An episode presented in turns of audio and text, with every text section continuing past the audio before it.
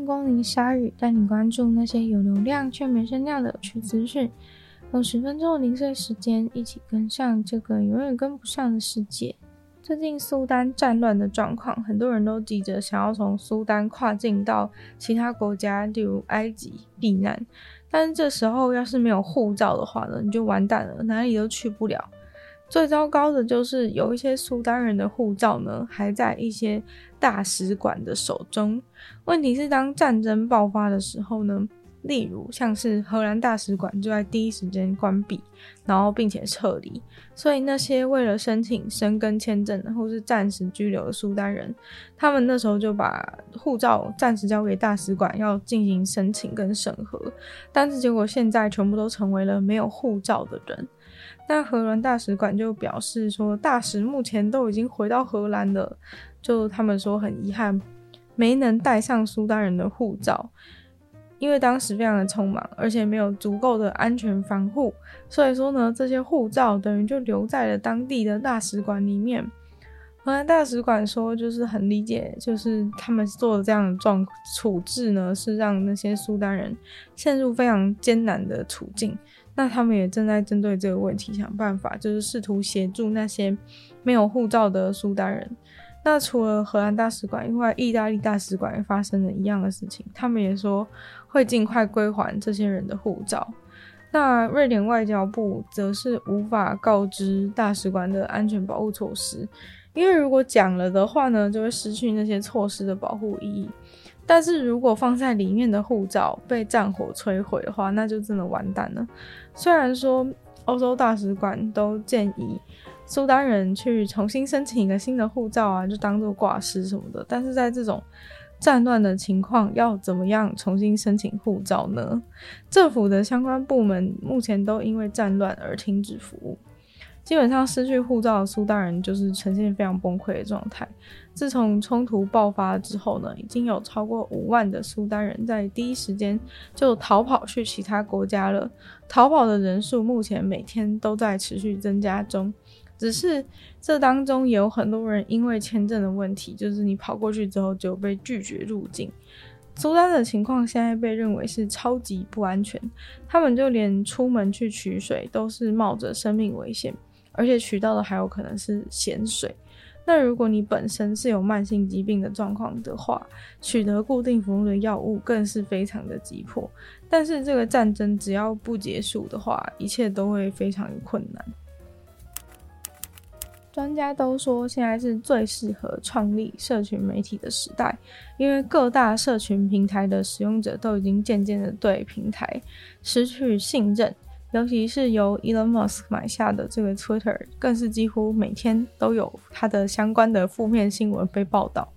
现在最新的推特新闻呢，就是知名的 WordPress 已经默默的把他们网站上跟 Twitter 的整合拿掉了。被大型网站解除整合，真的是社群衰弱的一大指标。虽然主要原因是因为 Twitter 现在为了赚钱，从很多方面都要开始收费。除了像是认证账号蓝勾勾要使用者付钱，其他原本免费使用的 Twitter API 来整合的网站，现在呢都必须要负担非常高额的 API 使用费。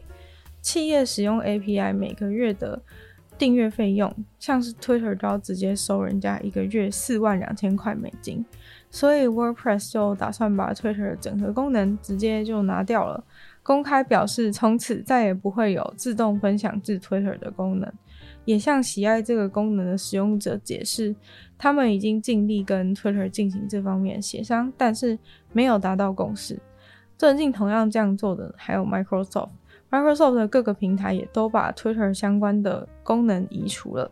虽然感觉上嚣张的人是要要求付费的 Twitter，但是失去 WordPress 还有 Microsoft 的其他平台，其实对于 Twitter 来说是很伤的。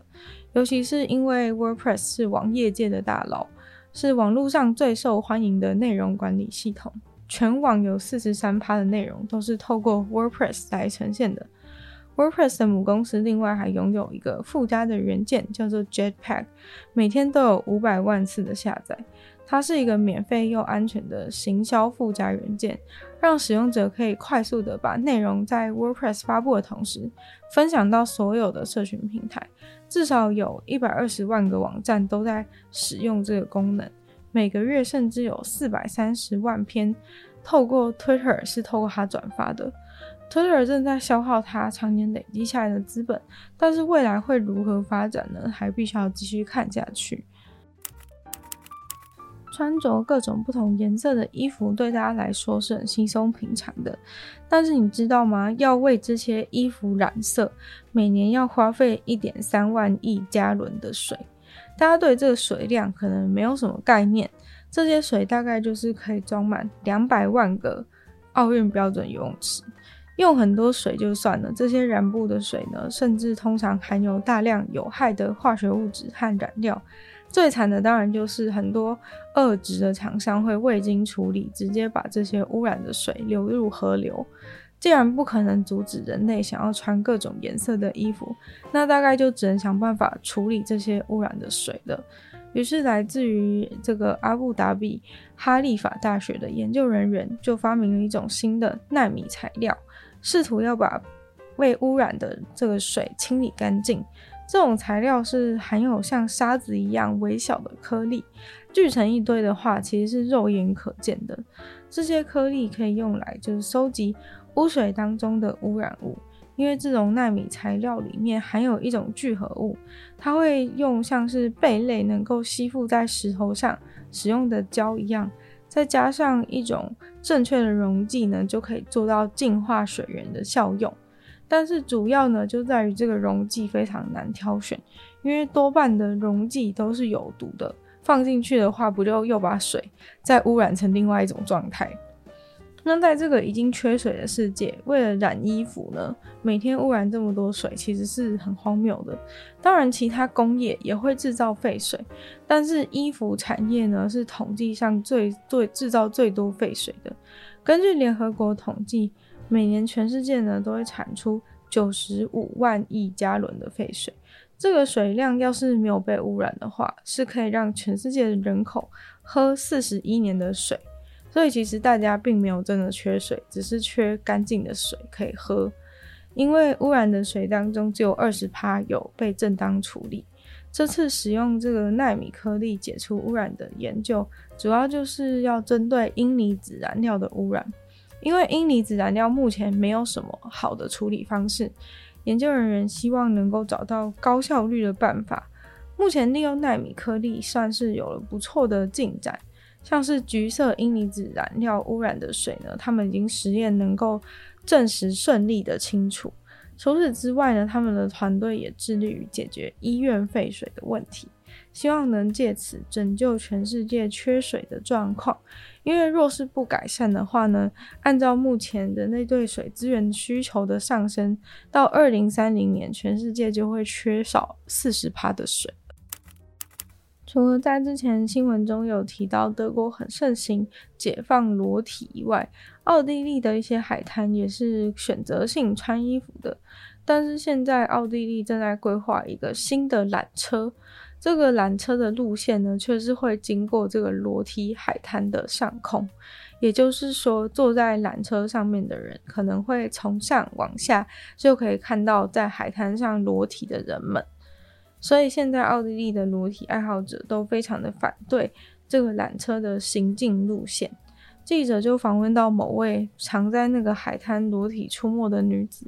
她是一位七十二岁的裸体爱好者。她说，她虽然喜欢裸体去海滩，但是也是会担心缆车上的观众会拍照上传到网络上。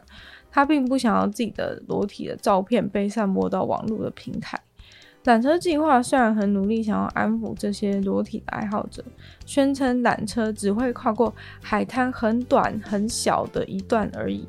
他们也能够做到让窗户在经过那个路段的时候自动的变得不透明，避免缆车上的观光客一直看别人的裸体。这个缆车计划如果顺利建成的话，据说是能够饱览奥地利维也纳的各种美景。所以虽然说有人反对，但是也是很多人非常期待。今天的鲨鱼就到这边结束了，再次感谢订阅赞助的会员伊恩、大龄男子、James、黑渊、毛毛、黑牡丹还有 ZZ，就喜欢其他有愿去支持鲨鱼创作的朋友，可以在下方找到配上的链接，里面有不同的会员等级，还有不同的福利给大家参考。那如果可以的话呢，也希望大家可以在 Apple Podcast 帮我留星星、写下评论，对这节目的成长很有帮助。那如果喜欢我的话呢，也可以去收听我的另外两个 Podcast，其中一个是女友的纯粹不理性批判，里面有时间更长主题性内容。另外一个话是听说动物，当然就跟大家分享动物的知识，就希望鲨鱼可以继续在每周四跟大家相见，那么下次见喽，拜拜。